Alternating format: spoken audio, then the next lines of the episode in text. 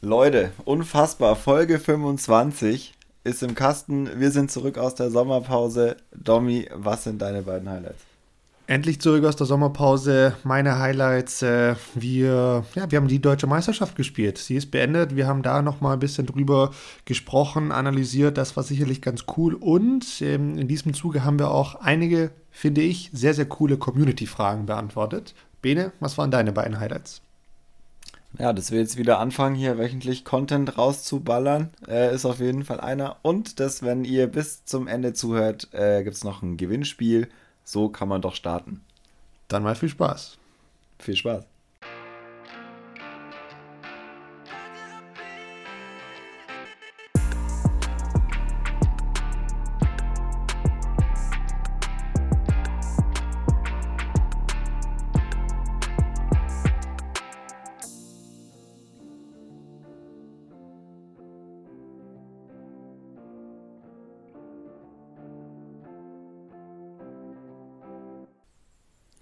Dominik Stampfer, was geht ab?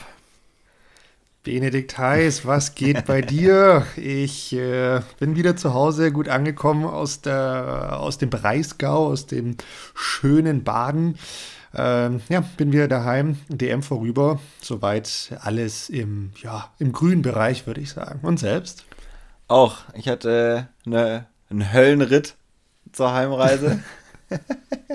Dazu später mehr, aber auch ich bin dann letztendlich gut angekommen und auch direkt wieder in meinen Arbeitsalltag gestartet. Mir geht's gut. Ähm, ich glaube, wir haben aber auch zur DM noch einiges zu sagen. Was denkst du? Wir haben definitiv was zu sagen. Und also ich, ich will jetzt gar nicht vorm Berg halten oder hinterm Berg halten oder wie auch immer es heißt. ähm, fängt schon wieder gut an, ne? Äh, herzlich willkommen zurück aus der Sommerpause, Domi. Du bist ja wieder voll angekommen. Sauber. Ich bin voll on fire gleich zu Beginn. Nee, aber ich muss sagen, es ist jetzt heute Mittwoch. Die DM ist jetzt drei Tage her. Ich, ich bin immer noch so ein bisschen so. Also, äh, weißt du, was ich meine? Ich hade noch so ein bisschen. Ja. Äh, traue noch so ein bisschen vergebenen Chancen hinterher. Aber ähm, ja, da, da, musst du mir jetzt vielleicht auch noch mal helfen in da reden wir noch mal paar drüber. Minuten. Mhm. Genau, da noch mal tiefer in die Analyse zu gehen. Aber ähm, jetzt sag mal, wie, wie, wie war es denn für dich? Wir haben äh, am Freitag ein kurzes Check-in gemacht nach, nach der zweiten Runde. Ähm, jetzt ist ja auch äh, das Turnier komplett vorüber. Ja. Klar, die Leute wissen eigentlich schon, wie wir abgeschlossen haben, aber sag doch mal, wie es dir jetzt schlussendlich mit deinem Abschneiden bei der deutschen Meisterschaft geht.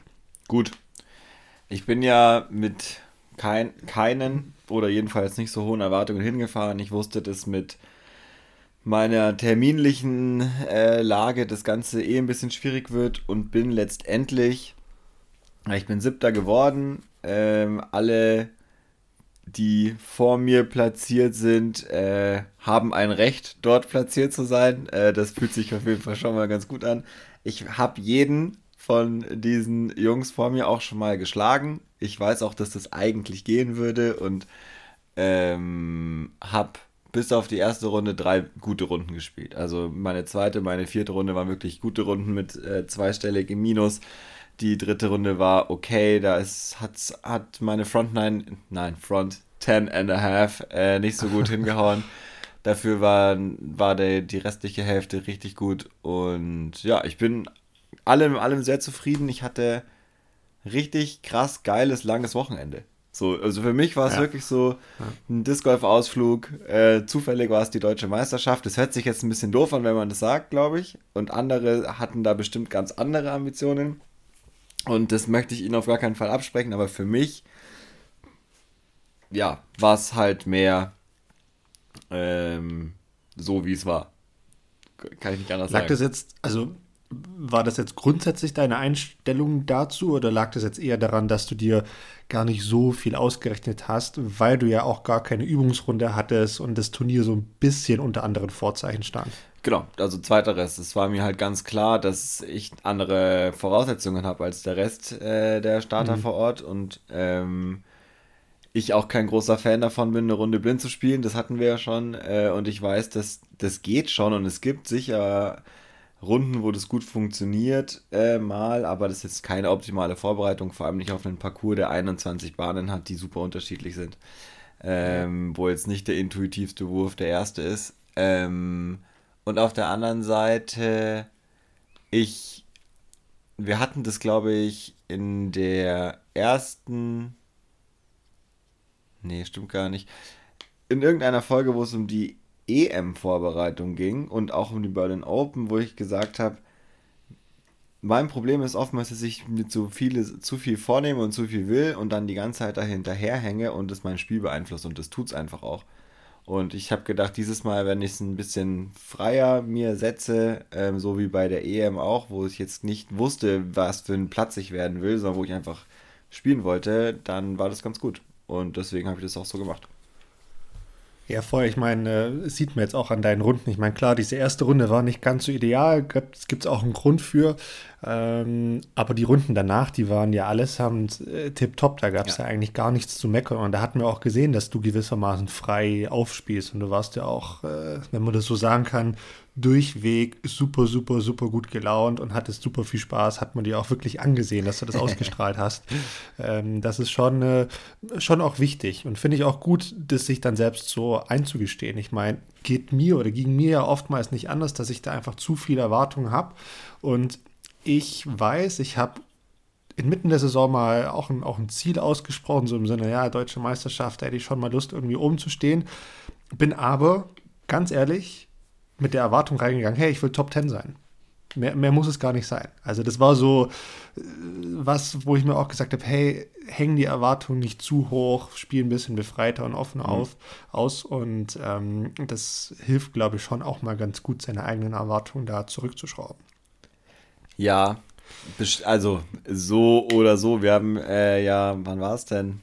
Samstag früh, äh, waren wir beim Kaffee trinken gesessen, haben über, gegen genau anders teiligen Punkt gesprochen und gesagt, eigentlich wäre es auch okay, sich ein bisschen mehr noch zu erhoffen, ein bisschen mehr Siegeswillen zu zeigen. Das geht natürlich genauso. Also ich will gar nicht sagen, dass wir jetzt da das genau richtig gemacht haben, aber ich glaube. Nee, nee, nee absolut. Ich, ich, ich glaube, sorry, wenn ich dir jetzt da reinkriege, aber ich glaube, dass man da einfach das von Situation zu Situation abhängig machen ja, muss. Voll. Weil ich habe für mich gemerkt, ich war auf den letzten Turnieren ein bisschen zu ambitioniert und musste da einfach so ein bisschen runterschrauben. Ähm, und normalerweise bin ich ja schon der Typ, der sich eher die höheren Ziele steckt. Das ist ja irgendwie auch allseits bekannt. Wie viele ähm, Bogies wolltest du über die ganze Saison machen? Apropos äh, hohe das, Ziele. Das bieten wir jetzt gleich, okay? Aber da komme ich gleich nochmal zurück. Ich habe ich hab eine, eine, eine Frage für dich, Bene. Ähm, wir haben da schon äh, am, Freitag drüber gesprochen ähm, über das, dass du ja eine Runde blind gespielt hast. Mhm. Jetzt kam aber noch mal eine, eine Frage auf, ob das denn nicht ab und an auch mal ein Vorteil sein kann, eine Runde blind zu spielen, weil es dann oftmals so ist, dass wenn du diese eine Runde gespielt hast und wenn die vielleicht sogar schon gut war, dass man dann in der zweiten, dritten, vierten darauffolgenden Runde sich ja automatisch auch wieder damit vergleicht und denkt, boah, eigentlich kann ich ja hier immer ein Birdie spielen, aber jetzt spiele ich auf einmal ein Paar oder ein Birdie und jetzt ist es ja gar nicht so gut. Mhm. Das heißt, kann man eine blinde Runde auch als Vorteil nutzen? Bestimmt. Ähm, jeder kennt es, wenn man, also ich kenne es schon auch von mir auch, wenn, als jetzt zum Beispiel die erste Runde, die wir in Konopistia gespielt haben, blind in Anführungszeichen, wir kannten den Parcours zwar schon, aber nicht so, wie er gesteckt war. Da haben wir beide krass gut gespielt. Ähm, einfach so, weg, aus dem Auto raus, direkt los, zack. Das kann schon gut gehen. Ich habe auch schon, ich weiß nicht, ich glaube, das erste Mal, dass ich auf der Schwang gespielt habe, war auch blind, in Anführungszeichen, äh, ein Südstaaten-Tour-Turnier, wo ich den, den Parcours nicht kannte. Und das war auch gut. Ähm, das kann schon gut sein, weil man erstens keine Erwartungshaltung hat, weil man nicht weiß, was man für Fehler machen kann an den verschiedenen Bahnen, sondern einfach mal wirft und schaut, was passiert. Ich, hab, ich hatte zweimal die Situation in der blinden Runde jetzt, dass ich dann nicht wusste, dass da Wasser ist zum Beispiel, weil es gibt so kleine Bäche, die sich da durchziehen, die sieht man zwar erstmal auf dem T-Schild, aber man beachtet sie nicht und dann sieht man sie nicht und wirft man einfach drüber und macht sich überhaupt keine Gedanken äh, dazu. Das ist schon ganz gut ähm, bei einem Format, wo es aber auf Langfristigkeit ankommt. Und in unserem Fall waren das vier Runden an vier Tagen. ähm, wo alle vorher mindestens ein, zwei Tage schon trainiert haben, hast du definitiv einen Nachteil. Weil du, du warst noch nicht an vielen Positionen gelegen, wenn dieser diese blinde Runde nicht funktioniert, weißt du nicht, was du machen sollst. Also es gibt zwei Bahnen, an denen habe ich in drei Runden was komplett unterschiedliches gemacht, jetzt auf der DM auch. Das muss nicht unbedingt funktionieren. Also ja. Ja, also kann ein Vorteil sein, muss aber nicht, würde ich jetzt mal sagen. Genau, ich, ich, ich, also ich stimme dir da vollkommen zu. Das kann definitiv ein Vorteil sein, wo es eher in Richtung Nachteil geht. Und das hast du ja schon auch richtig gesagt, ist, glaube ich, desto weiter oben das Level ist. Ja, also man muss ja schon sagen, wir, wir bewegen uns hier auch im Rahmen von Top 10 in Deutschland, was die Open-Spiele anbelangt. Und da kommt es halt schlussendlich, und das haben wir gesehen, auf jeden einzelnen Wurf drauf an. Und du hast es auch angesprochen, du musst einfach auch mal Lagen spielen, wo du noch nicht lagst und, und das lernst du eigentlich erst in den Trainingsrunden, weil da wirfst du mehrere Scheiben und da ist mal eine schlecht und dann spielst du auch mal von weiter hinten Annäherung oder von hinterm Korb oder oder oder und das musst du einfach testen und wissen, wie du da liegst und wie du von da aus weiterspielst, weil es eben auf jeden einzelnen Wurf drauf, drauf ankommt ja. und diese Würfe holst du einfach bei so einem Turnier, bei so einem Starterfeld nicht nochmal ein. Deshalb ähm, ist es definitiv äh, extrem schwierig. Und es gab relativ viele Paar 4 und Paar 5 Bahnen und gerade was so Landing Zones angeht, natürlich, meine, wir haben die erste ja, Runde zusammengespielt, es war so, ja, du musst da liegen, du siehst da diesen Baum, da davor willst du liegen. Aber wo davor, eher weiter links, eher weiter rechts, kommt ja auch darauf an, wie man weiterspielen will. Das muss man einfach mal gemacht haben und auch wissen, wie das funktioniert. Und da würde ich sagen, lief es bei mir eigentlich ganz gut, aber das sind jetzt so grundsätzlich Dinge, wo ich sagen würde, das ist kein Vorteil. Also. Absolut, absolut. Ich, nee, voll, aber es war, war interessant, weil natürlich viele wussten, dass ich diese Runde blind gespielt habe. Und alle eigentlich, die da so auf mich zugekommen sind, erstmal gesagt haben, ja, aber es kann ja auch ein Vorteil sein. Und dann habe ich mir gedacht, hä, mhm. warum sagen es alle? weil also wollten sie mich aufmuntern, zum Beispiel, so, hey, ist doch alles cool, kann ja auch ein Vorteil sein. Oder auch dann so in, noch am dritten Tag irgendwie, ja, und war das nicht, war das nicht ein Vorteil für dich, das nicht zu wissen? Ja, offensichtlich nicht. Ich habe einen untergespielt und am Tag danach zehn Würfe besser. Also offensichtlich war es nicht besser, dass ich blind gespielt habe. Äh, das fand ich sehr interessant. Ähm, und vielleicht ist es auch so eine Haltung, die man so, also die kennt man ja von anderen Sachen auch. So, warum sollte es ein Vorteil sein, habe ich mir dann gedacht. Also. Ja, also wie gesagt, es gibt ja da schon einige Dinge, denen man was abgewinnen kann. Gerade diese Vergleichbarkeit, die du dann nicht hast, mit der ich ab und an ein Problem habe. Wenn ich weiß, ich habe eine Bahn im Training sehr, sehr gut gespielt, dann habe ich die für mich schon so als safe und ja, da spiele ich jetzt ein Birdie abgehakt. Das ist natürlich dann eher so ein mentales Problem. Ähm, aber auch das kann man ja eigentlich so ein bisschen wegstecken. Ja, voll. Voll. Also ich glaube, ja, Frage beantwortet. Frage beantwortet, absolut. ähm, ich glaube, ich habe meine Frage noch nicht beantwortet, was nee. meine Bogies anbelangt. Ich muss auch wirklich grübeln. Ich kann mich echt nicht mehr ganz gut daran erinnern, aber ich glaube, ich habe mal gesagt, dass ich über die Saison hinweg, wie viel? Ich glaube, 25 Bogies spielen wollte, oder? Kann das sein? Ich ja, 25 waren es, Bene, mm, oder? Eigentlich ist es völlig egal. Sagen wir 25. Wir könnten auch 15 sagen, aber wir können auch 25 sagen. Ja, wie du, also wenn du willst, 15. Nein, ich weiß. Ich habe mich da, ich habe mir da ein sehr, sehr hohes Ziel gesteckt. Ähm, ich habe ähm, damals 15 Bogies mir ne, einfach mal vorgenommen zu spielen, maximal zu spielen. Und ich meine, wenn man jetzt natürlich die ganze Saison von mir nimmt, und sich das anguckt, das habe ich noch nicht gemacht, das muss ich noch nachholen, das ist vielleicht meine persönliche Hausaufgabe, ähm, dann bin ich da weit drüber, über diesen 15. Aber, und jetzt kommt echt das Aber, dieses Turnier, diese deutsche Meisterschaft repräsentiert meine Saison und auch dieses Ziel perfekt. Ich bin schlussendlich Vierter geworden. Ähm, ja, ich habe Top 10 geschafft, mein Ziel eigentlich offiziell abgehakt. vielen Dank, Bene, vielen gern, Dank. Gern. Aber, und ich habe es eingangs auch gesagt, so ein bisschen, ja, hadere ich noch mit mir. Äh, Finde ich persönlich auch aus berechtigten Gründen, weil, wenn ich mir jetzt anschaue, was ich denn so fabriziert habe, und wenn man sich meinen mein Score anschaut, dann sieht man da, ich glaube, es waren sechs Bogies und ein Double Bogey. Ja, das waren also insgesamt sieben, ähm, ja, sieben Mal über Paar gespielt. Wenn mich jetzt nicht alles täuscht, vielleicht waren es auch acht. Der Punkt ist aber, fünfmal davon habe ich entweder zu einem Birdie oder zu einem Paar gepattet. Der, der mhm. Paar-Putt war tatsächlich zum, zum Double Bogey.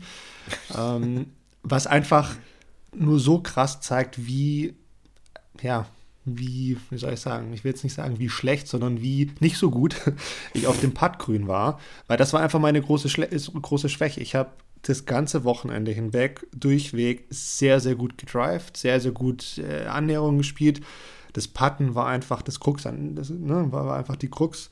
Und das war der Punkt. Also allein dadurch habe ich mir, keine Ahnung, acht, neun Würfe ähm, das stimmt gar nicht, sondern also allein durch diese, diese, diese Bogies hätte ich mir eigentlich fast alle, bis auf ich glaube ich zwei Stück, da habe ich einfach ins Obi geworfen, wo ich dann nicht weiterspielen konnte, so richtig gut. Ansonsten hätte ich da alles äh, eigentlich beiseite nehmen können. Mhm. Und so war es meistens auch in den anderen Turnieren. Also selbst an der Europameisterschaft habe ich so oft aus einem Birdie-Putt einen Bogey gespielt. Und das ist einfach, das ist einfach nicht gut. Das darf auf so einem Niveau absolut nicht passieren.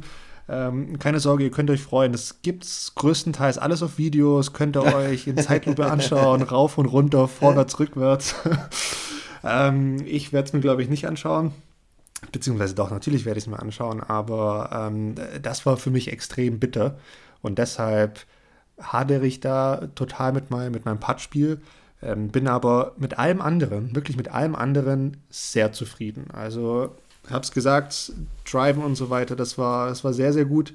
Ähm, auch, ich sag jetzt mal, wie ich, wie ich das Ganze mental angegangen bin, war auch sehr, sehr gut, wie ich dann aber auch mit so vergebenen Putts klargekommen bin. Ich habe fast nach jedem Bogey, Double Bogey, sieht man auch auf der Scorekarte, ich glaube, bis auf einmal immer ein Birdie hinterher gespielt. Also habe den Ding auch nicht, nicht lange hinterher getraut. Schlussendlich fehlen mir, glaube ich, was waren es, äh, neun oder zehn Würfe auf den ersten Platz. Ähm, also das klingt viel, ja, absolut. Ähm, und ja, es kann man jetzt auch sehr, sehr einfach sagen, hätte ich halt alle Putts gemacht, dann wäre es anders ausgesehen. Ja, das könnte jetzt jeder sagen. Aber ähm, ich für mich weiß, dass es extrem viele Putts waren. Ähm, und ich weiß, woran ich arbeiten muss. Und äh, wenn das für, für nächstes Jahr beise beiseite genommen wird, dann bin ich da sehr, sehr zuversichtlich. Dann bist du vor allem brandgefährlich. Das muss man vielleicht, also Domi, diese Patterei, das muss sich unbedingt verändern. Das geht gar nicht mehr. Das ist nicht auszuhalten. Absolut. Das ist ja für dich nicht auszuhalten, das ist auch für alle Außenstehende nicht auszuhalten. Es Ey, ist wirklich eine Katastrophe. Ich, ich, habe mich in Grund und Boden geschämt. Überall waren Kameras und ich stehe keine Ahnung, aus, aus, aus vier Metern stehe ich zum, zum Birdie-Putt dran und brauche nochmal zwei Putts, um das Ding reinzubekommen. Und es stehen 50 Leute außenrum, Kameras, und du denkst dir einfach nur so, fuck, ich, ich will hier weg. Wirklich. Also es ist die, ich kann dir auch bis heute nicht sagen, woran es liegt. Ob das jetzt im Kopf was war, ob das einfach eine schlechte Technik ist, ob das äh, ein blöder Zufall war, weil mich irgendwas abgelenkt hat, ich kann es dir nicht sagen. Ich kann dir nur sagen, dass es schlecht war, dass es furchtbar war, dass ich so gekränkt bin, dass es sich in so eine krasse Motivation umschlägt, dass ich, ich will das nicht nochmal haben, eine ganze ja, Saison lang. Ich will gut. das nicht nochmal haben. Es geht nicht. Es ist wirklich nicht auszuhalten. Also es ist, ich für, von außen betrachtet, glaube ich, du hast schon zu viele Putts nicht gemacht in dieser Art und Weise, ja, wie du so. pattest. Und dass du, Definitiv. du hast, man sieht dir ja an, dass du dich unwohl fühlst beim Patten. Und ich glaube, das darf nicht sein. Äh, nee, also es ist ja so, ne? Also selbst wenn ich mir, mir Kevin Consor im Kopf, in, in den Kopf ruft, der mir auch mal gesagt hat, so, hey, stell dich hin und sag dir selbst, dass du den Putt jetzt machen willst. Also selbst wenn ich mich mit dem Gedanken hinstelle, dann kommt halt in, diesem, in dieser letzten Sekunde ab und an so dieser Gedanke so, Oh, den jetzt aber vielleicht nicht rechts oder links vorbei. Oder zack, rechts vorbei. Genau, zack. ähm, deshalb, ja, oh es, es, ist definitiv was, äh, was Mentales, aber es ist schon auch ein Stück weit die, die Part-Technik. Und da möchte ich jetzt aber zu was Positivem mal hingehen. Ich war gestern direkt wieder spielen. Ich war gestern direkt wieder so ein bisschen trainieren, weil, wie gesagt, es, es geht mir einfach nur auf die Nerven und es kann so nicht weitergehen. Ich habe meine Tasche voll gemacht mit, mit brandneuen Scheiben. Alles, was ich gespielt habe, waren neue Scheiben. Sehr gut. Ähm, meine üblichen P2s lagen daheim. Ich habe ganz viele neue Putter mitgenommen, um auch mal einen neuen Putter zu testen. Ähm, und habe angefangen, den Spin-Putt zu machen und äh, möchte da echt mein, meinen Stand komplett umstellen, die Technik komplett umstellen, eher in so einen leichten Enheiser-Part, also ein bisschen der, der, der Scheibe in Winkel geben, weil ich viel zu, die Scheibe viel zu sehr hängen lassen habe, also viel mhm. zu stark im Heißer gepattet habe, obwohl ich das gar nicht will, aber die Technik hat es, glaube ich, so hergegeben. Deshalb möchte ich dem, dem gleich entgegenwirken und da ein bisschen umstellen. Und wie das halt so ist, auf einmal stehst du da und machst dir gar nicht so viele Gedanken, weil du bist dann noch so am neu probieren und es knallt einfach aus allen Ecken, weil jeder Putt reingeht. also es, es, ist ja auch schlimm teilweise. Ähm, aber, und dann kommt äh, auch, auch das äh, dazu, was wir auch alle kennen, wenn man mal was Neues ausprobiert, dann geht es halt auch mal wieder so gar nicht. Dann stehst du dreimal aus, aus drei Metern dran und die Scheiben gehen rechts, links, weil du einfach noch keine Ahnung hast, in welchem Winkel ja. und wie die, wie die Körperabfolge und so weiter ist. Also da ja, da wartet, glaube ich, sehr, sehr viel Arbeit, aber ich habe da Lust drauf. Ich habe da wirklich Lust drauf, den Putt umzustellen und wirklich komplett umzustellen. Nicht nur, ja, mal hier äh, um, um 10 Grad sich anders hinstellen, so, nee, der muss von Grund auf ganz anders werden, der Putt.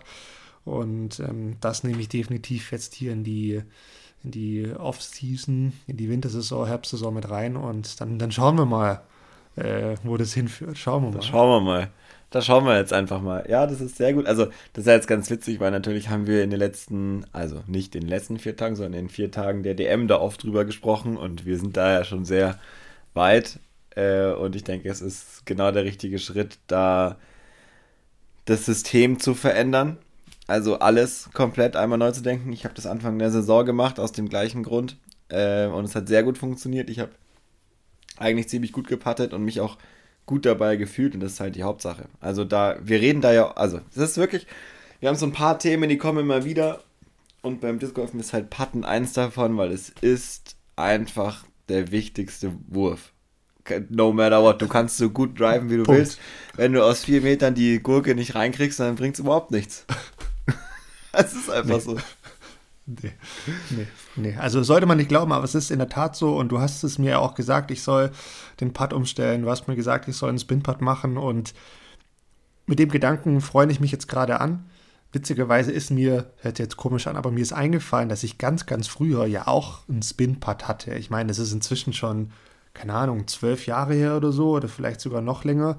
Ich weiß nicht, was mich damals geritten hat, es umzustellen. Ähm, es war damals auch schon ganz gut. Ähm, jetzt, wie gesagt, ich glaube mir, ich werde dich auf dem Laufenden halten und euch da draußen natürlich auch. ähm, was daraus wird, das könnte, könnte spannend werden. Und ähm, ich weiß aber auch, und ich glaube, das ist auch wichtig, sich das vor Augen zu führen und dem sich bewusst zu machen, da kommen auch wieder Rückschläge. Also da kommen auch ja. wieder Momente, wo man sich denkt, so, hey, boah, nee, ich mache doch wieder das, äh, das alte und die alte Technik. Aber ich glaube, da muss man dann einfach Augen zu und durch und schauen wir mal, wo das, äh, wo das Ganze hinführt. Aber gut, äh, genug über meinen Patten geredet. Das äh, kann ich nicht mehr, ähm, nicht mehr machen. Da müssen wir jetzt einen Punkt dran setzen. Ja. Was gibt es denn von der DM noch so zu berichten, Benedikt? Ich weiß überhaupt nicht, wo ich anfangen soll. Ähm, ich glaube, man muss anfangen mit herzlichen Glückwunsch an alle Sieger und Siegerinnen in den Divisionen es ist in wahnsinnig vielen Divisionen spannend gewesen. Es ist in vier Divisionen sowas von klar gewesen. Mhm. Ciao. Also was, was war da los? Äh, zum Beispiel bei den Junioren. Äh, Joris hat es so abgerissen. Was geht denn ab? Minus 32 am Ende. Äh, das sind 27 Würfe vor dem zweiten Platz. Richtig krank. Und Joris wäre mit den minus 32 ähm, auch vierter Platz äh, bei den Open gewesen. Ich glaube, das ist ganz wichtig zu sagen. Es heißt jetzt nicht, dass nee, die, dass die anderen Junioren da nicht so gut waren, sondern Joris hat einfach unfassbar ja. gut gespielt. Also ich glaube, das ist die Message davon. Und äh, ich bin mir sehr, sehr sicher, dass wir den nächstes Jahr auch bei den Open sehen werden, was die deutsche Meisterschaft und vermutlich andere Turniere, und vom Alter allein so schon. Genau, also ähm, da werden wir ihn sicherlich nächstes Jahr begrüßen. Richtig geil. Und das könnte spannend werden. Ja, dann, äh, ich glaube auch irgendetwas, was nicht so oft passiert, äh, ist passiert. Das muss, sagen wir auch gleich von Anfang an direkt weg. Philipp Klimsch, 18. Platz bei den Open, spielt in seiner zweiten und dritten Runde auf der gleichen Bahn mit einer Scheibe, die er vor der DM noch nie geworfen hat. Ein Ass. Und zwar, wie gesagt, in Runde 2 und in Runde 3. Das ist ja sowas also von Wahnsinn. geil. Also zwei Back-to-Back -back Asse auf der deutschen Meisterschaft. Das ist geil. So viel zum Thema mit Druck umgehen, wie man die Bahn davor gespielt hat. Ne? Ja, absolut. Vor allem geil in der zweiten Runde. Äh, Bogey auf der Bahn davor, dann das Ass gespielt. In der dritten Runde Birdie, Ass, Birdie, Birdie, Birdie, Birdie. Wenn das nicht mal ein Streak das ist, Minus 7 auf 6 Bahnen. Kann man, kann, kann man, man so machen. machen, Philipp, krasse Nummer. Ähm, das war auf jeden Fall geil. Das kann ich sagen. Was, was möchtest du loswerden?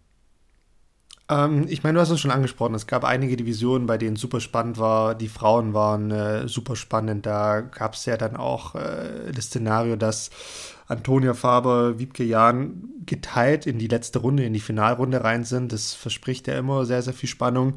Antonia hat es, glaube ich, zum fünften Mal jetzt aber hintereinander dann auch für sich entschieden. Da auf jeden Fall auch ein, ein Glückwunsch.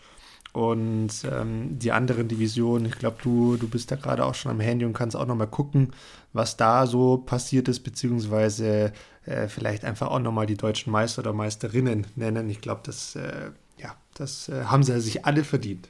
Absolut. Äh, dann machen wir weiter mit M60. Äh, Papa George Braun, deutscher Meister bei den M60 mit 20 Würfen Vorsprung auf den zweiten Platz, muss man vielleicht hier auch nochmal sagen richtig geil gezockt, plus 6 insgesamt nur ähm, in der Division, würde ich sagen, und auch grundsätzlich auf dem Parcours eine mega gute Leistung. Bei den M50, Werner Riepisel, deutscher Meister mit minus 7 insgesamt, vier Würfe vor Olli Möllemann und Ralf Schlotterbeck, die geteilt den zweiten Platz gemacht haben, auch richtig cool. Ähm, da war es auch zwischenzeitlich übelst spannend. Ähm, ich glaube, sie waren über Runden hinweg immer nur so einen Wurf auf, auseinander. Kann mich auch täuschen, da kriegen wir bestimmt wieder Nachrichten, aber äh, ich habe im Hinterkopf, es war auf jeden Fall sehr spannend. Bei den Mastern, ja, Jörg Ewerts, was sollen wir sagen? Herzlichen Glückwunsch hier zum, ich weiß es gar nicht, hundertsten deutschen Meistertitel, könnte ich mir vorstellen. gefühlt, gefühlt. Ja. Richtiger Wahnsinn. Aber hier muss man sagen, ähm, Shoutout Jens Erdmann, zweiter Platz mit einer minus 12 in der letzten Runde, sich nochmal äh, ordentlich nach oben gespielt, äh, die Ränge. Und auch, ja, es war die zweitbeste Runde überhaupt im Turnier von, vom Score her. Das in der Master Division richtig geil. Absolut. Abartig gezockt, Bogey Free minus 12. Und ich glaube, dann äh, kann man das Ganze auch nochmal rund machen mit den äh, Damen 40. Da Christine Hestern äh, in meinen Augen absolute Disc Golf-Legende in Deutschland. Ähm, auch zum wiederholten Male deutsche Meisterin, auch schon zig Male bei den, bei den Open Damen deutsche Meisterin geworden vor, ähm, vor Nathalie Palencia und, und Jutta Wenner. Da darf man sicherlich auch nochmal Glückwünsche aussprechen. Und, und dann? Ich meine, genau. Zu allerletzt, Bene Walter nein, Amtes. Bitte, du wolltest, du wolltest. ähm, ja, Timo Hartmann äh, bei den Open hat seine Titel verteidigt. 17 Jahre jung, der Knabe. Äh, zweiter Platz Marvin Tetzel, dritter Platz Kevin Consor. Ähm, ich glaube, man. Habe ich vergessen. Habe ich vergessen. Ähm, was man, finde ich, schon auch nochmal sagen muss, die Ergebnisse sehen recht, kann man sagen, recht eindeutig aus. Also es war jetzt nicht nur ein Wurf oder so, sondern es waren am Schluss zwischen Marvin und, ähm, und Timo, ich muss jetzt gerade selbst nochmal anschauen, waren vier Würfe. Das ja. ist im Disc Golf schon was, ne? Also das ist nicht nur, ist nicht nur ein Wurf, sondern vier Würfe ist schon was, sind schon zwei, drei Bahnen, aber es war viel, viel, viel, viel, viel knapper, als es schlussendlich aussah. Ähm, und da muss man, finde ich, schon sagen, diese dritte und vierte Runde. Ich war ja da in beiden Runden, war ich auch im Leading Flight in der letzten Gruppe, habe mit äh, den Jungs da vorne mitgespielt. Es war extrem. Es war extrem fordernd, was, ähm, was den Körper anbelangt, aber vor allen Dingen, was die mentale Stärke anbelangt, weil von T1 an in Runde 3 war da, finde ich, Druck dabei. Ähm, das war ein Kampf um jeden einzelnen Wurf und es war ein, ein, ein Auf und Ab. Also es war ein, ein Riesen-Battle. Ähm, ich habe ja da gefühlt, zumindest, habe ich mich da auch so mit drin gesehen, bis ich dann mal dann wieder entschieden habe, so okay, gut, dann lasse ich mal zwei Putts liegen, schon okay. ähm, und habe das dann irgendwann dann schon so eher aus der zweiten Reihe beobachtet, aber es war unfassbar spannend. Also es war ähm, bis zum Schluss spannend um den ersten Platz, es war dann bis zum Schluss auch spannend um den dritten Platz, kann man so, glaube ich, schon auch sagen. Und den Zuschauern wurde da sehr, sehr viel geboten. Da wurde alles eigentlich geboten. Ja, das ähm, und Zuschauer ist ein sehr gutes Stichwort. Ich habe ja die beiden Runden, von denen du gerade gesprochen hast, jeweils im zweiten Flight gespielt. Ähm, und wir haben das natürlich gut mitbekommen. Und es ist immer eigentlich so ein bisschen undankbar, der zweite Flight zu sein, weil du läufst gerade von der Bahn weg oder willst gerade irgendwie noch den Putt machen, dann kommt schon die Menge und äh, will so, jetzt geht mal da weg, wir wollen die richtigen Spieler sehen mäßig. Ähm, das ja. ähm, ist eigentlich undankbar. In unserem Fall war das aber eigentlich in beiden Runden ganz cool, weil bei uns richtig gut Disc Golf gespielt worden ist und dann auch da es eher so war, okay, wir schauen euch zu und wenn ihr dann geht, schauen wir auch den anderen zu. Es waren echt viele Zuschauer, also gerade Samstag und Sonntag und nicht nur irgendwie Discgolfer und Discgolferinnen, sondern wirklich Parkpublikum, äh, Leute, die durch die Presse darauf aufmerksam geworden sind. Ich habe ganz gerade so dann auf den letzten sechs Bahnen, die ja in einem eher belebteren Teil des Parks sind, um diesen See herum, hey, Wahnsinn, was da los war und man auch angesprochen worden ist, wenn man da an den Tees stand und warten musste, so was man da macht und äh, ob man mal fragen darf, wo der Korb ist und äh, so. Das war echt, war ziemlich cool und ich glaube ein ziemlich gutes Bild auch von dem Sport. Ähm, das muss man da, glaube ich, auf jeden Fall sagen. Riesenrespekt nochmal hier auch an die Jungs äh, von Hetzab Freiburg und alle, die da mitgeholfen haben. Das war richtig cool. Hat, finde ich, auch nochmal wirklich unterstrichen, was wir auch äh, nach der zweiten Runde schon angesprochen ja. hatten, dass natürlich das der Riesenvorteil auch ist von einem, von einem Turnier, von einem Parcours in einem öffentlichen Park. Und dadurch lockst du einfach die Zuschauer an und die gab es definitiv. Das muss man schon sagen. Ich glaube, also geschätzt, die letzte Runde haben plus minus 150 Leute begleitet. Ja, ich hätte 200 gesagt tatsächlich. Ich glaube, genau, vielleicht ein paar mehr, mehr, absolut. Ähm, kann das auch kann ein bisschen sein. täuschen, weil ich bin jetzt zur letzten Runde dann zu euch dazugekommen. Da wart ihr gerade an Bahn 18. Ähm, also von dem her, vielleicht hat sich es auch gesteigert, aber es, es sind waren natürlich wahnsinnig viele Leute. Genau, es sind natürlich immer mehr Spieler und Spielerinnen dazugekommen, die ja. mit ihrer eigenen Runde fertig waren. Aber Bene, ich habe noch eine Frage an dich bzw. an uns. Äh, wir wurden nämlich gefragt, auch im Nachgang an das Turnier, weil du es auch schon die Zuschauer ansprichst, Tipps an die Zuschauer. Ähm, wie soll man sich denn als Zuschauer während dem Turnier verhalten? Lieber still sein, lieber äh, die Würfe feiern oder was, was soll man denn tun als Zuschauer?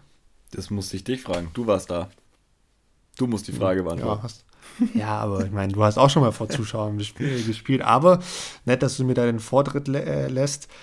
Ich, ich glaube, dass es ein Mix sein kann. Also wir Spieler müssen sehr konzentriert sein ähm, währenddessen sollten eigentlich auch die Zuschauer konzentriert sein, weil ähm, einfach da schon die kleinste Bewegung, das kleinste Geräusch, finde ich persönlich zumindest, einen da sehr aus der Ruhe bringen kann. Und gerade in so einer Finalrunde von, von der deutschen Meisterschaft, da, ne, da, da bist du einfach auch angespannt. Und da ist es, glaube ich, nur fair, wenn du dann entsprechend auch ruhig bist und dich, sobald du im Sichtfeld bist, dich auch entsprechend ruhig, ruhig verhältst. Das heißt gar nicht, dass man komplett aus dem Sichtfeld verschwinden muss.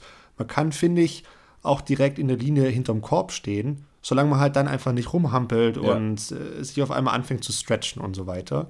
Aber, und ich finde, das ist auch ganz, ganz wichtig, und das muss ich persönlich sagen, vermisse ich so ein Stück weit in Deutschland. Es geht, wenn dann die Würfe gemacht sind, fast schon ein bisschen zurück mhm. vor. Ich finde, das ist mir jetzt auch wieder aufgefallen, ab und an werden die Würfe gar nicht so wertgeschätzt, wie sie, wie sie eigentlich waren. Und es gibt sehr, sehr verhaltenen Applaus für einen, keine Ahnung, 160 Meter Wurf von Timo, wo, wo wir uns alle denken, so, boah, war der gut. Und du hörst so aus der Ferne drei, vier Klatscher und genau, genau. Ähm, das, glaube ich, kann auch ein bisschen anders noch funktionieren und das kann auch einfach die Spieler selbst nochmal anders beflügeln und dann nochmal mehr, mehr Leben in diese Runde reingeben. Also ich bin da ein großer Fan von, dass man da auch als Zuschauer einfach mal abgehen kann, Würfe richtig feiern kann, applaudieren, klatschen kann, den Leuten auch mal was, was Schönes, Positives zurufen kann. Ähm, deshalb finde ich, so ein Mix ist, glaube ich, ganz, äh, ganz gut. Ja, würde ich auch sagen. Ähm, was ich auf jeden Fall wichtig finde, so wenn man als Zuschauer oder Zuschauerin äh, so ein Flight begleitet. Es geht da um die Spieler und Spielerinnen und nicht darum, am besten zu sehen. So, das ist was, finde ich, was, was mir immer super, super krass auffällt. Ähm, so, dass dann immer noch, immer noch weitergegangen wird und immer noch ein bisschen enger gemacht wird, so ein Fairway, an dem man so entlang steht, weil man davon ausgeht, dass die Spieler und Spielerinnen da die perfekten Würfe machen. Und ähm, bei mir ist es zum Beispiel so, ich versuche es tunlich zu vermeiden, wenn Fußgänger nur in meinem Sichtfeld sind, da zu werfen, weil ich, ich konzentriere mich darauf und schaue dahin und dann wirft man auch dahin und genauso ist es mit Zuschauern, die da stehen. Es ist nochmal was ganz anderes, auch wenn da 50 Meter zwischen Platz ist, wenn rechts und links Zuschauer stehen, weil man wird sie anschauen und es schadet nichts, dahinter zu stehen ähm, und sich das anzuschauen oder so weit, dass es wirklich mit der Bahn an sich nichts zu tun hat. Oder wenn klar ist, die Scheibe muss nach links, dann kann ich mich rechts vorne hinstellen, das ist mir völlig wurscht. Aber vorne links muss man nicht stehen. Und das heißt, je weiter ich mich in diese Bahn bewege, desto mehr muss ich verstehen, wie das funktioniert, was da passiert.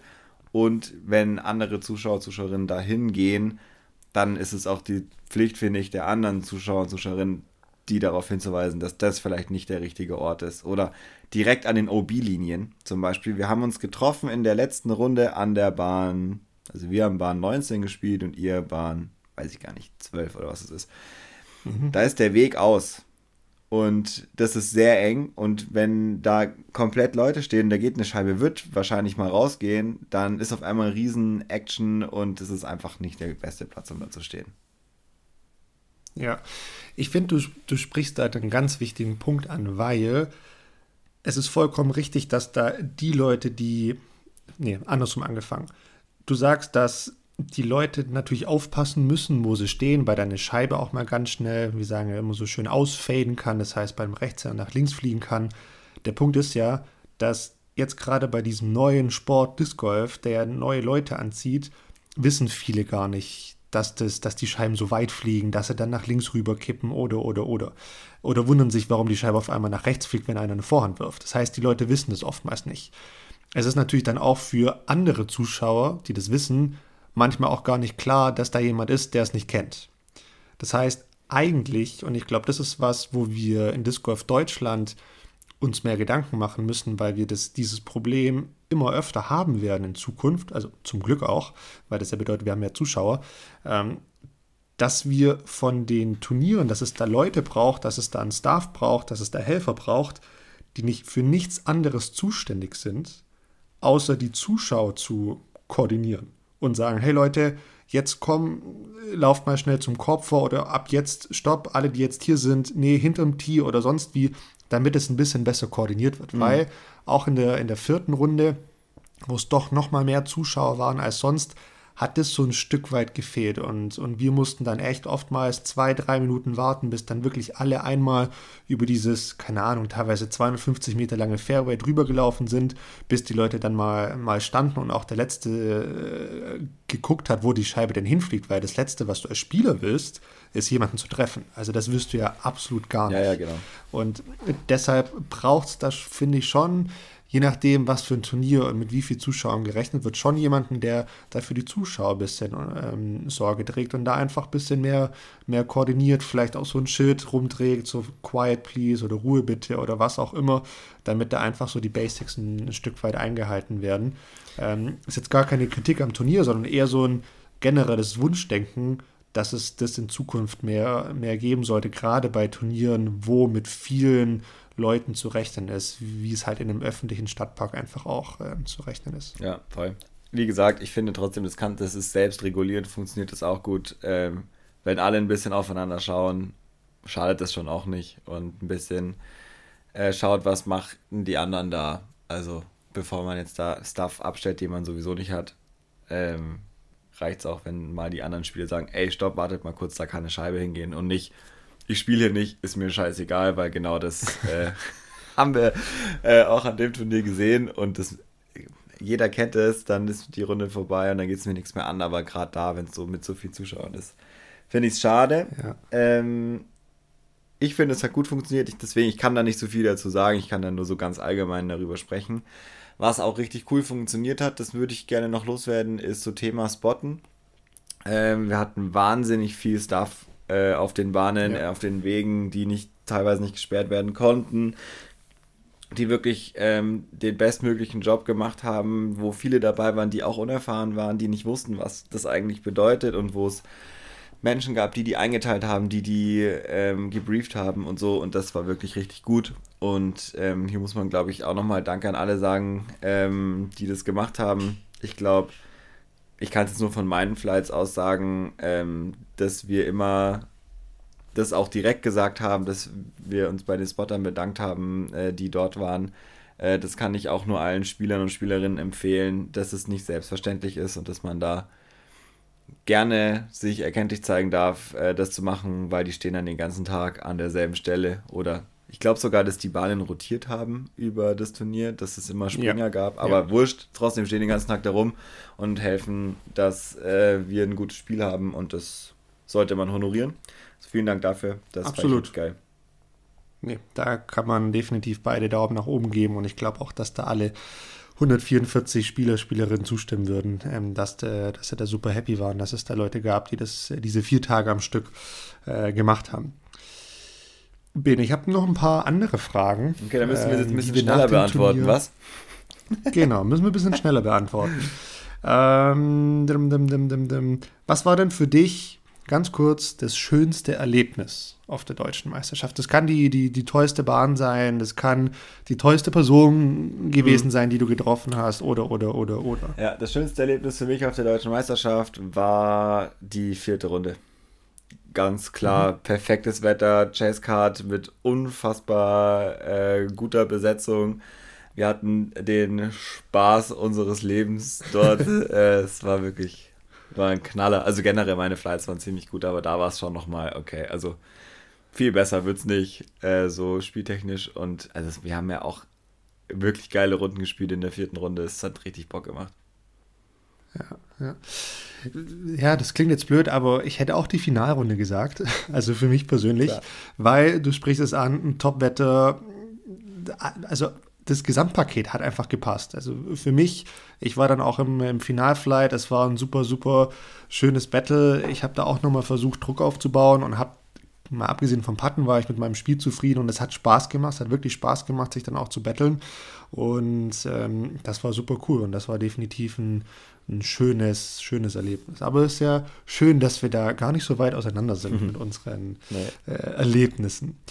Ähm, was haben wir noch? Ich glaube, so bezüglich Kurs und Organisation haben wir schon recht viel gesagt, vor allen Dingen auch in der, in der letzten Folge. Deshalb muss man da, glaube ich, gar nicht mehr so drauf eingehen. Außer dir fällt jetzt noch was ein, was du noch hinzufügen möchtest. Mm, zum Kurs und zur Orga. Ähm, ja, auch ich, ich, man muss einfach nochmal, man kann nicht oft genug Danke sagen für das, was da geleistet worden ist. Das muss man auf jeden Fall nochmal sagen. Das war echt top. Ähm, alle SpielerInnen waren jederzeit bestens informiert. Es hat alles super geklappt. Ich habe nichts mitbekommen, was jetzt wirklich in die Hose gegangen ist. Natürlich ist irgendwo Kritik. Haben wir geäußert, glaube ich, an der Stelle, wo wir es so richtig gehalten haben. Also von dem her. Außer Danke habe ich nichts mehr zu sagen. Gab es denn was, was dir, was dir gefehlt hat an dieser deutschen Meisterschaft? War auch eine Frage, die wir bekommen haben. Mm, ja, haben wir aber auch schon äh, gesagt. Und das, der Grund ist auch klar. Ich persönlich als Spieler würde mir anspruchsvollere Bahnen wünschen. Das ist halt einfach, ähm, was ich persönlich mir wünschen würde. Sonst hat mir überhaupt nichts gefehlt. Ich fand es dieses Mal richtig geil, weil es mega abwechslungsreich war ähm, und super schön hergerichtet war. Das wäre das Einzige und das ist wirklich sehr hochgegriffen etwas. Ja, aber ich, ich glaube, das ist ein fairer Punkt, ähm, dass man sagen kann, es wäre schön, hätte es nochmal zwei, drei längere Bahnen gegeben. Es ist völlig klar, dass viele dieser Bahnen für andere Spielklassen schon lang waren. Aber wenn ich jetzt auf mich schaue, ich habe an diesen 21 Bahnen, habe ich vom Tee aus einmal einen Driver geworfen, einen Distance Driver. Ich habe klar mehrere Fairway Driver geworfen, aber ansonsten einen einzigen Driver, ansonsten nur Fairway Driver, Midrange oder Putter. Das war, das für, war für mich so ein Aha-Moment, so okay, wow. Da musst du mehr Vorhand spielen. Ist klar, das wäre natürlich die Alternative. Ich dachte mir schon, dass du das sagst. Der Vorhand wirft mir in der Tat ein bisschen mehr. Äh, absolut, aber ansonsten, wie gesagt, war da für mich persönlich sehr, sehr viel Fairway Driver war das oder dann? Midrange. Die waren die Paar 5, die lange. Das war diese, genau, das war diese 330 Meter Paar 5, hm. Bahn 6, glaube ich, genau. Ja. Ja, voll. Ja, dann, wir, ich weiß gar nicht, ob die Frage jetzt noch kommt, aber du hast es äh, vorhin schon kurz gesagt. Wir müssen noch kurz über die Bahn 21 sprechen, wenn es um den Parcours geht. Ich glaube, diese Frage haben wir so oft bekommen wie keine andere Frage. Was sagen wir zu Bahn 21? Oder äh, die Frage, die mir gestellt worden ist, was war da denn los? ich glaube, man, man, man muss die Bahn 21 vielleicht ganz kurz erklären. Es war in der Paar 5 äh, 226 Meter. Es ging zwischen zwei Wegen entlang in der, ich weiß gar nicht, wie man diese Form nennen kann, war so, so ein halber Violinschlüssel.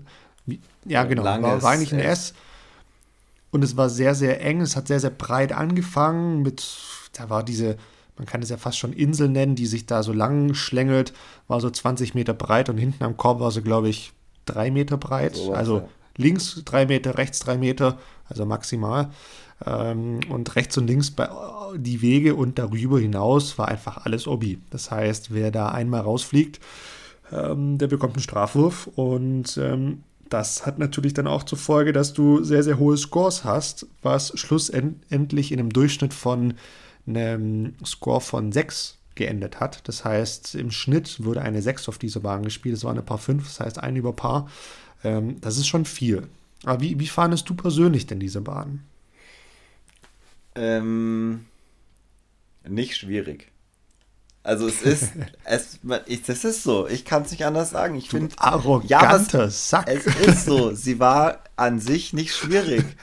Ich habe die Bahn gespielt, Patter, Patter, Patter, Pat, fertig.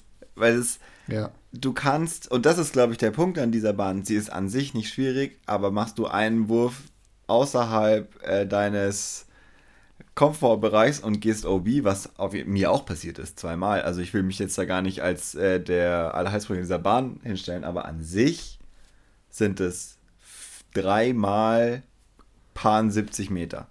Das kann jeder. Das heißt, werfen. das war auch dein, dein Gameplan? Ja, das war mein Gameplan. Bis auf ja. in der letzten Runde, da wollte ich einen Igel spielen äh, und habe gedacht, okay, wie mag das am schlausten? Ah, ich gehe mit, mit, dem ersten Drive drauf, weil Jerome war nur zwei vor und ich dachte damit, ich war erster am Tee setze ich ihn unter Druck und habe dann Vorhand quasi, äh, da war dann so eine Baumgruppe und habe meine Vorhand noch 10 Meter hinter die Baumgruppe äh, gelegt, um so ein bisschen Druck aufzubauen. Aber Jerome war völlig unbeeindruckt und hat den Patter Patter gespielt und war dann auch da. Äh, hatte letztendlich den Birdie gespielt und nicht das Paar, weil ich mit dem äh, zweiten dann äh, rausgegangen bin. Ist ja auch wurscht. Auf jeden Fall, ja, das war mein Gameplan und ja, so. Ja, tatsächlich kann ich ja auch nicht viel hinzufügen, weil, also ich, ich kann absolut verstehen, dass die Bahn auf Gegenwind stößt. Es sind einfach auch unfassbar viele hohe Scores gefallen. Ich glaube, es sind 13 gefallen, es sind mehrere 10 oder 9 gefallen. Das ist schon heftig für so eine letzte Bahn. Ich meine, würde wahrscheinlich auch genau deswegen genau so designen, Absolut. damit du am Ganz Schluss nochmal so eine Todesbahn hast. kann man auch für und widersprechen. Also verstehe ich beide Argumentationen. Ich persönlich hätte, hätte sie, glaube ich, anders gesteckt. Ich hätte sie, glaube ich, eher als Paar 3 gesteckt, aber dafür als richtig schwierige Paar 3 ähm, und den Korb einfach kürzer gemacht. Was finde ich auch einfach ganz, ganz viel Gefahr rausnimmt, weil du hinten, wenn du da jetzt äh, entlang gehst oder selbst wenn du da einfach nur stehst und zuschaust, schon auch so ein bisschen ähm, gefährlich lebst, kann man glaube ich so sagen, gerade wenn mehrere Zuschauer da sind. Deshalb hätte ich persönlich die Bahn ein bisschen anders gesteckt, aber an sich hast du absolut recht, sie ist taktisch, wenn man so einen 70-Meter-Wurf drauf hat, mit einer Midrange, mit einem Putter, sehr gut spielbar. Selbst mit dem Driver. Äh, man muss sie dann genau spielen. Äh, ja, also dieser letzte Wurf vom Driver, der ist schon schwierig. Da diese Scheibe da in diesen Umkreis von 5 Meter zu platzieren, muss man schon sagen. Aber darf man auch nicht vergessen, die ganze linke Seite von der Bahn war zugestellt mit, wie nennt man das denn, mit, mit, mit Absperrbarrikaden. Ähm, das heißt, wenn du da dagegen wirfst, bist du in den meisten Fällen sogar noch safe gewesen. Ja. Außer du wirfst jetzt genau drunter in diesen Schlitz rein, der irgendwie 10 cm hoch ist. Das ist natürlich ein bisschen blöd und Pech. Ähm, aber ansonsten bist du da oftmals safe gelegen. Das heißt, man könnte auch sogar hergehen und sehr, sehr aggressiv spielen und versuchen mit dem zweiten Wurf wenn der erste dann halbwegs gut lag, nach, nach 50, 60 Meter, kann man da eigentlich auch voll drauf gehen und hoffen, hinten gegen dieses Ding zu werfen und dann Putt zu haben und dann auf den Igel zu gehen. Das habe ich auch gemacht, es hat sogar geklappt, ähm, ist aber auch oftmals bei, bei, bei Leuten einfach auch schief gegangen, weil es hinten raus einfach so eng war. Aber alles in allem, ich persönlich hatte keine Probleme mit der Bahn. Ähm, ich kann verstehen, dass es so gesteckt wurde. Ich persönlich hätte es wahrscheinlich ein bisschen anders gemacht, ähm, aber finde ich jetzt, also ich fand es jetzt kein Unding, um das mal so zu sagen. Das war, war okay. Das ich finde, okay. es war auch, weil es ist ja immer noch die deutsche Meisterschaft. Äh, es ist, wir reden immer davon, erste und letzte Bahn, die müssen auf jeden Fall sitzen und das war in diesem Fall so. Die erste Bahn war mega cool zu spielen. Ähm, auch schwierig äh, für, wenn man jetzt nicht gerade 120 Meter Sidearm werfen kann, auf jeden Fall ein Position Shot, der nicht so einfach ist. Und die letzte Bahn, eigentlich Nerven behalten. Das ist, finde ich, das war die Aufgabe der letzten Bahn, weil den Wurf, den kann jeder in dem Feld. Ähm, da, ich fand's gut. Ich habe auch ähm, mit ähm, Christoph Weiß hat er den Parcours äh, zu größten Teilen designt, auch mit ihm darüber gesprochen. Und ja, das war auch genauso geplant und von dem her, ich sehe das voll ein. Ja, und auch spannend, ähm, ja. ich rede mich so ein bisschen um Kopf und Kragen, aber es ist meine ehrliche Meinung, hilft nichts. Ähm, etwas, was bei uns in Deutschland halt auch super fehlt, eine Bahn, wo die Gefahr ganz offensichtlich lauert und es nicht nur darum geht, jetzt schönstmöglich den Birdie zu spielen, sondern wo es darum geht, deinen Fehler zu vermeiden und wo du, also wo es einfach sau weh tut, wenn du keinen guten Wurf machst. Und das war hier voll der Fall. Also äh, finde ich total gerechtfertigt, so eine Bahn zu haben. Nee, nee, also stimme ich, stimme ich vollstens zu. Ich will noch Ist was Lustiges erzählen dazu. Ähm, ja. Bahn 21, Finale. Ähm, wir laufen so hinter euch her, die da so spielen. Äh, dann läuft neben mir läuft Jan Bass und wir quatschen so ein bisschen und dann haben wir eben genau über dieses Thema gesprochen und dann meinte er so, naja, ich habe hier eine 10 gespielt, das ist jetzt nicht, ist nicht so gut. Oder ich so, nee Mann, das ist überhaupt nicht gut. Und er so, ja, okay. Hm. Und dann habe ich gesagt, naja, es ist dann gut, wenn du die 10 über drei Runden spielst. Und er war so, ha, ja, okay. Und selbst dann wärst du noch schlechter als äh, Timo, der in den ersten drei Runden einfach dreimal den Igel gespielt hat und somit insgesamt in drei Runden neun äh, Würfe auf dieser Bahn gebraucht hat. Und da war der Lachen natürlich groß und äh, somit der Ärger über die 10 von Jan äh, auch wahrscheinlich wieder ein bisschen vergessen. Es zeigt ja auch, dass, ähm, dass es geht. Ne? Also die Bahn ist definitiv bezwingbar und nicht nur durch Glück, weil wer es dreimal schafft, ähm, da einen Igel zu spielen, zeigt ja auch, dass da mit einer gewissen Konstanz das Ganze ja auch möglich ist. Und es waren ja auch mehrere, die da Igel gespielt haben und man sieht, glaube ich, auch auf den Scorekarten ganz gut so die oberen. Ja, absolut das obere Drittel hat da im Vergleich zum Rest auch immer gut abgeschnitten. Also ich finde, es ja, war eine, eine taffe Bahn. Ich verstehe den Ärger, aber ich verstehe auch, dass man sie designt hat. zum Abschluss, du hast gerade Timo nochmal genannt. Das war auch nochmal eine Frage, die, die gekommen ist. Und es gab noch zwei andere Fragen, die wir einfach, die so ein bisschen DM-unabhängig waren. Sie waren generell auf Turniere, die können wir demnächst auch nochmal beantworten. Aber zurück zur letzten Frage ähm, zum Timo. Bene, wer kann den Timo bei der nächsten DM schlagen? Hm, gute Frage. Ähm, Berechtigte Frage auch, muss man, glaube ja. ich, auch sagen. Er hat letztes Jahr gewonnen, dieses Jahr gewonnen und spielt sehr, sehr gut. Hat auch auf den anderen Turnieren in Deutschland dieses Jahr sehr, sehr gut gespielt. Ähm, ja. Ich, ich versuche es diplomatisch zu lösen. Wenn das so weitergeht, keiner. Ganz klar. Aber ich würde sagen, die Top 10, ich nehme jetzt mal Joris noch mit rein, der auch äh, um die minus 30 gespielt hat. Wenn da ein bisschen mehr gegangen wäre, wären alle in Schlagdistanz gewesen, weil so weit weg sind die vier Würfe auf Marvin auch nicht und die sieben Würfe auf Kevin letztendlich schon aber über vier Runden halt auch entstanden. Äh, ich glaube, es ist nicht super eindeutig und es hat jeder die Chance. Wenn aber die Verbesserungskurve von äh, Timo anhält, also auch zum Vergleich bis zum letzten und zum vorletzten Jahr, und der Rest verpasst es, wird schwierig. Weil, also man muss auch ganz schwierig. ehrlich sagen, wir haben es ja beide gesehen, Timo macht super wenig Fehler. Vorhand, Rückhand, unfassbar weit, Patten, mega gut. Es ist wirklich, Timo ist ein mega kompletter Spieler. Er ist jung, es macht ihm nichts aus, äh, auch mal eine dumme Linie zu spielen, die aber dann letztendlich sehr erfolgreich ist. Ähm, denkt nicht da so viel drüber nach. Es sind lauter Sachen, die sehr erfolgsversprechend sind, die wir von anderen großen Spielern äh, kennen. Von dem her, ich würde sagen, schwierig, aber möglich. Also, du hast es mal wieder, es ist fast schon schade, ich musste diese Folge jedes Mal zustimmen, das nervt mich so ein bisschen. Äh, aber ähm, klar, wenn es so weitergeht, wenn er sich weiter so entwickelt, dann wird das in der Tat sehr, sehr schwierig, völlig klar. Aber man muss schon auch sehen, die nächste deutsche Meisterschaft wird in Rüsselsheim ausgetragen. Rüsselsheim ist ein Parcours, bei dem es jetzt nicht zwingend auf die Distanz ankommt. Also War es kommt nicht zwingend darauf an, wie weit du vom. Genau, genau, absolut richtig. Aber Rüsselsheim ist auch nochmal ein Kurs, bei dem du ein bisschen mehr Wald mit drin hast, ein bisschen genauer spielen musst.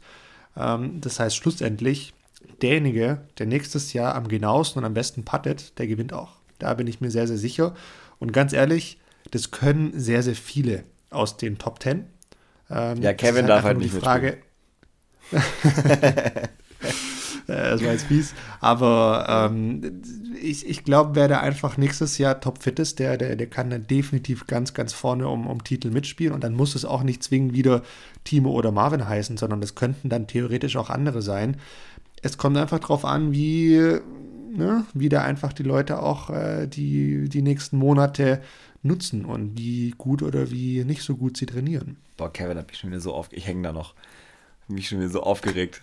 Äh, wie gut der puttet, das ist einfach so frech. Das ist einfach so krank. Es ist einfach Es ist verrückt. ja auch schön. Ja, total. Ja. Und das, äh, wir haben da ja auch alle schon drüber gesprochen, aber es war einfach wieder so. Also mit dem Kevin äh, im Flight gewesen zu sein, war geil, weil es war so eine richtige Show. Es war ein krankes, also es war wirklich. Junge, Junge, Junge, Junge. Bene, apropos Show, jede Show hat ein Ende. Äh, Nur die Ende Wurst hat zwei 19. oder so. ähm, bei 19, Bene. Ähm, was geht ab diese Woche? Was steht noch auf dem Plan? Und was willst du noch loswerden? Schön, dass wir aus der Sommerpause zurück sind. Äh, will ich ja, gerne voll, loswerden. Oder? Ich habe Bock, jetzt hier wieder ein bisschen öfter zu reden. Ich merke es gerade, wenn ich so auf die Uhr schaue, es ist dann schon fast eine Stunde rum und es fühlt sich so an, als hätten wir noch über gar nichts geredet. Ähm, da freue ich mich sehr drauf. Ähm, ich würde noch gerne einen Wunsch äußern. Ähm, ich wünsche mir mehr Klickzahlen bei uns, weil das jetzt über den Sommer schon ein bisschen weniger war als sonst. Ich hoffe, das zieht jetzt im Herbst ein bisschen an. Ähm, Wenn es euch gut gefällt, was wir hier machen, äh, dann sagt es gerne weiter und äh, hört euch unsere Sachen an dann macht es uns auch noch mehr Freude äh, als bisher, wenn wir sehen, dass das ein gutes Outcome hat. Ähm, wir haben ein paar coole Sachen geplant jetzt, die für den Winter kommen. Ich glaube, das teasen wir auch schon mal so ein bisschen an. Und ansonsten, ja. Du kannst ja auch den Grund nennen, du wirst endlich diesen Audi haben. Du wirst endlich dieses Audi-Sponsoring haben. Und dafür brauchen wir einfach nochmal drei, vier Klicks mehr. Dieses Sponsoring äh, von Audi, seitdem ich, also seitdem ich hier diesen Podcast mache, ist mir sowas von klar, dass Audi mich nicht sponsern wird. ähm, äh, aber gut, das ist okay, damit kann ich leben. Aber trotzdem fände ich es schön, da noch ein bisschen mehr zu machen. Wir werden da viel dafür machen, glaube ich, für Reichweite, für alle, die uns zuhören, wird es einiges geben. Da kann man auch noch was dazu sagen. Vielleicht machst du das dann. Äh, es wird was geben und das war's. Okay. Äh, was steht diese Woche noch an? Nichts Besonderes. Nix. Sehr gut. Gut, dann schließe ich mich da nämlich auch mal wieder an. Bei mir steht auch nichts Besonderes an. ähm, außer auch mal wieder ein bisschen mehr Fokus auf, auf den Körper zu legen. Es hat natürlich letzte Woche so ein bisschen gelitten. Da war nicht viel mit, äh, mit, mit Training. Da muss ich jetzt wieder, wieder reinstarten. Freue ich mich aber auch drauf. Habe ich auch Lust, auch mal wieder was Neues auszuprobieren. Ähm, was ich noch loswerden möchte, ich glaube, ich, äh, ich glaube, wenn du das jetzt nicht gemacht hast, muss ich das machen. Ähm, ich darf ein Gewinnspiel anpreisen, oder? Ein Giveaway. Yes. Wir haben nämlich eine Scheibe zu verschenken. Bene, sag doch mal, von wem ist die Scheibe? Von den Jungs von Birdie Shop, ähm, die ein sehr nices neues Konzept haben. Äh, schaut euch auf jeden Fall den Online-Shop an und ein Teil davon ist ihre äh, Unique-Serie. Sie Dein selber Scheiben. Das ist ganz geil. Wir hatten es in der letzten Folge schon. Äh, Obi Dice, jetzt machen wir Birdie Shop. Äh, wir promoten sie einfach alle. Ähm, und eine dieser Unique-Series Scheiben äh, hat uns erreicht, eigentlich zur DM, aber durch Urlaub und äh, nicht äh, so richtig vor Ort sein, haben wir sie jetzt erst, habe ich sie jetzt, jetzt in den Händen. Aber ja, Deutschland äh, DM-Thema gedeihte Scheibe ist es.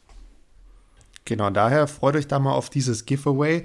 Wir posten ein Bild von der Scheibe äh, mit dem Upload von diesem Cover. Das heißt, ihr werdet äh, die Scheibe wahrscheinlich zuerst sehen. Ähm, und ihr müsst ein paar Dinge tun, um äh, in den Lostopf zu kommen. Und wie immer, das Gewinnspiel gilt für Instagram und auch für, für Facebook. Ihr müsst nämlich einmal unserem Account entsprechend entweder auf Facebook oder auf Instagram folgen. Paartherapie äh, auf Instagram übrigens mit Unterstrich hinten dran. Ähm, was müsst ihr noch machen? Ihr müsst den Beitrag natürlich liken. Ihr müsst drei Freunde äh, verlinken und ihr müsst eine Schätzfrage beantworten. Bene, was haben wir uns für eine schöne, tolle Schätzfrage ausgedacht? Wir waren ziemlich viel unterwegs äh, in Freiburg, vier Tage lang, und wir haben uns mal Dommys Schrittzähler angeschaut. Und die Frage wäre, wie viele Schritte hat der Domi von Donnerstag bis inklusive Sonntag ähm, zurückgelegt. Dürfen, dürfen wir da zwei Tipps geben, Bene? Natürlich. Gib zwei Tipps. Ja. Also der erste Tipp, ähm, wenn ihr selbst einen Schrittzähler habt, bedenkt, ich bin größer als ihr. Zweiter Tipp, wir waren nicht nur auf dem Parcours, sondern wir kennen jeden einzelnen Fleck Freiburg City. Wir haben die City unsicher gemacht. Wir kennen jedes tolle Restaurant da. Äh, wir waren viel unterwegs, deshalb bin ich mal gespannt, was da für Schätzangaben rauskommen. Jo, ich auch. Ähm, ja, das gehört noch dazu. Und das war's, glaube ich. Das war's. Das war's von meiner Seite. Ich schätze mal, Hausaufgabe hast du, hast du vergessen, oder? Ah, die Schule hat schon wieder angefangen. Sogar in Bayern diese Woche. Das mir, war mir nicht klar. Das war dir nicht klar. Okay, dann, dann äh, ähm, ja, also in der ersten Woche darf man das mal vergessen. Vielen äh, Dank, Herr Schaffer. Okay. Danke. Ich, ich, ich notiere es mir, ich mache den, keine Ahnung, ich glaube den 24. Strich. Früher hat man immer Striche bekommen, bei dreimal muss man nachsetzen. Das heißt achtmal nachsetzen für dich. Ähm, aber okay, reden wir nächste Woche nochmal drüber. Bene, vielen Dank. Es war ein Fest. Endlich zurück aus der, aus der Sommerpause. Jetzt kann in nächster Zeit wieder richtig viel gepodcast und gequatscht werden. Ich freue mich. Ich mich auch. Schönen Abend. Hau rein. Bis dann. Ciao.